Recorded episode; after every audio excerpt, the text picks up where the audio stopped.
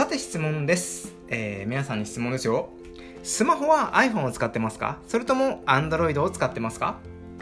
ではパソコンはどうでしょう？Windows ですか？それとも Mac を使ってますか？こんにちはまさやです、えー、今日のテーマなんですけどもシェアの多さで対応しているもの。これが変わる件。自分でもね対応していきましょうねっていうこういうお話をしたいと思います。で、まあ、今回はね少しガジェットというかスマホとかねパソコンとかそういうお話をしたいと思うんですがただね別に僕もね詳しいわけではないので、まあ、あまりね知らない人にでも分かりやすく話せる自信っていうのはあるのでよかったら流し聞きしてもらえればと思います。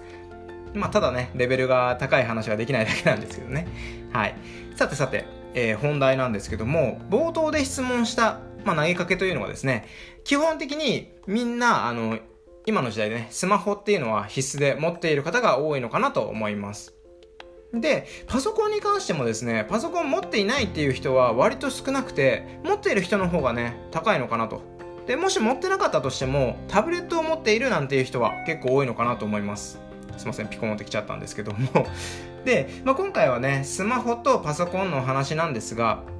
まあ、iPhone と Android、そして Windows と Mac っていうね、あの、シェアの割合っていうのはどのぐらいかってご存知ありますかっていう話です。で、まあ、マサヤ調べになっちゃうんで、ちょっとね、ちゃんと調べたい方は調べていただきたいんですけども、スマホだと iPhone が57%、で、まあ、Android が43%だそうです。まあ、なんとかね、今 iPhone の方が、まあ、高いんですけども、Android ユーザーもね、昔に比べるとちょっと増えてきたかなと思いますね。日本だと Android の方がかなり低かったので。はい。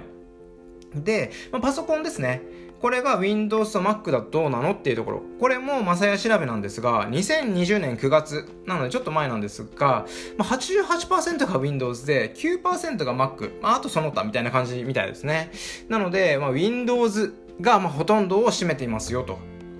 で、まあ僕のね、前働いてた職場でもそうだったんですけども、社用携帯がまあ iPhone で、社用パソコンっていうのは Windows の10だったわけなんですけども、まあ、システム系をいじるのにねどうしても Mac だと微妙というところもあったりとか、まあ、ほとんどのところがね Windows で動いてるっていうところもあって、まあ、そのような携帯っていうのもあったのかもしれないんですがそういう会社はね結構多いのかなって未だに僕も思うんですよ。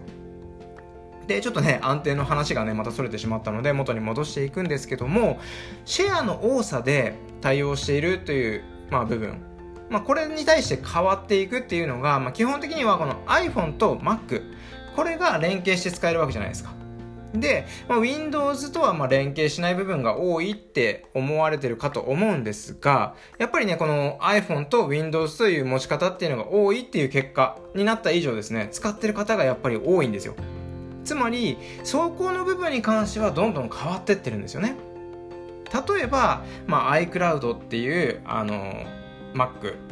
Apple ですね。Apple の方のサービスを Windows で開けるようにしたりとか、まあ、iPhone のフォルダっていう機能を作ってそのフォルダを Windows で同期して見ることができるとかね、ま、昔はねできなかった、まあ、困ってた方法っていうのも今は利用できるようになってるわけですよ。利用できるようになってるわけですよ。なんかね噛んじゃうね。すいません。はい。で、ちょっとね、ややこしい話になってきちゃったんで、まあ僕もね、これ以上話しても多分ね、詳しい人に突っ込まれるのかなって思って怖いのでやめとくんですけども、まあ、結論ね、何が言いたかったかというとですよ、シェアが多いものはたくさん対応策が出てくるんです。つまり、長いものには巻かれろ戦法っていうことなんですよね。はい、ここなんですよ。これってもう仕事でも、まあ、生きる話で、シェアが多い部分にうまいこと巻かれつつ、違う何かを作っていける技術っていうのね、すごく大事だよななんてね、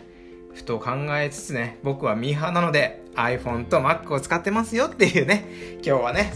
まとまったかなこれね。いつもまとまんないんですけど、まあ今日はまとまったってことにしましょ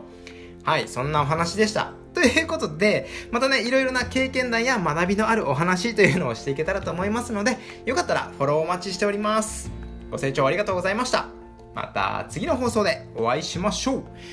バイバーイ。